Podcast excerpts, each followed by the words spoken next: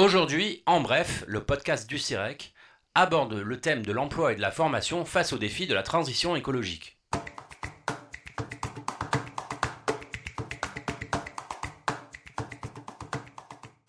Que sait-on de la façon dont la transition écologique et énergétique transforme les activités et les emplois? Alors que l'on peine encore à mesurer l'ampleur et la nature du verdissement des métiers, comment les acteurs de la formation et les entreprises se positionnent-ils pour rendre leurs activités plus écologiques? Voici un premier panorama des enjeux à venir.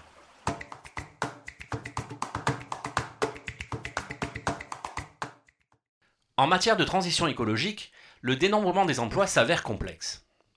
L'Agence de l'environnement et de la maîtrise de l'énergie, l'ADEME, compte 360 000 emplois directs en 2019 dans les secteurs qui sont au cœur de la transition énergétique.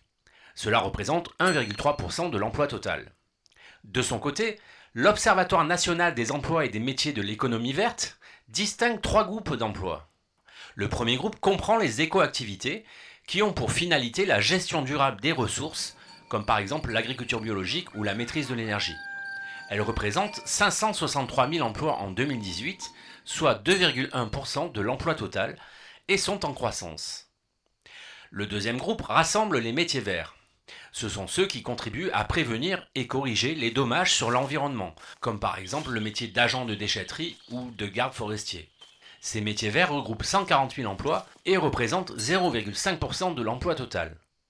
Enfin, le troisième groupe concerne les métiers verdissants. Leur finalité n'est pas environnementale, mais intègre de nouvelles briques de compétences pour prendre en compte la dimension écologique dans le geste métier, comme par exemple pour un architecte ou un responsable logistique. Dans ce troisième groupe, on dénombre 3,8 millions d'emplois. L'Observatoire national des emplois et des métiers de l'économie verte fait actuellement figure d'exception au niveau européen en tant qu'observatoire dédié. Il poursuit ses travaux afin de stabiliser une cartographie des métiers et des compétences de la transition écologique. Mais pour développer les compétences liées à la transition écologique, il est essentiel de s'appuyer sur la formation.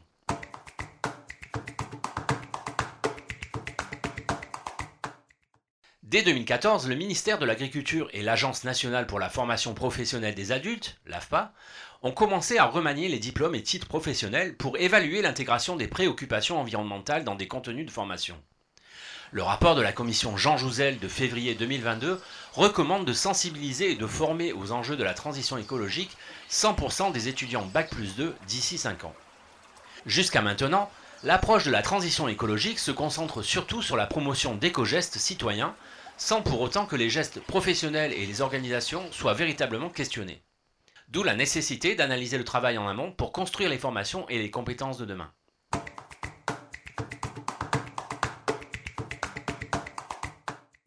Pour estimer leurs besoins en compétences vertes, les entreprises doivent interroger leur façon de produire et les chaînes de valeur dans lesquelles elles s'inscrivent.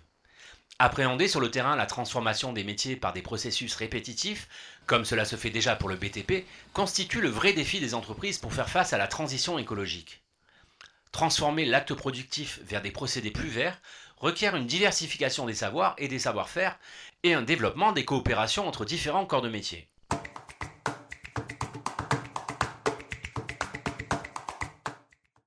En conclusion, l'analyse fine des situations, des gestes et des techniques est donc la condition indispensable pour identifier les compétences qui permettront d'intégrer durablement les préoccupations environnementales dans les activités de travail. Par ailleurs, la transformation des modèles productifs ne se fera pas à partir des seules entreprises, mais nécessite des régulations collectives. Une logique purement adéquationniste des politiques d'emploi et de formation pourrait échouer à appréhender les dynamiques de transformation. Il convient de généraliser à l'ensemble des salariés les propos d'Yves Lichtenberger, ancien directeur du CEREC, sur la formation des étudiants. On ne forme pas au métier de demain, on permet à des étudiants de devenir capables de les faire émerger.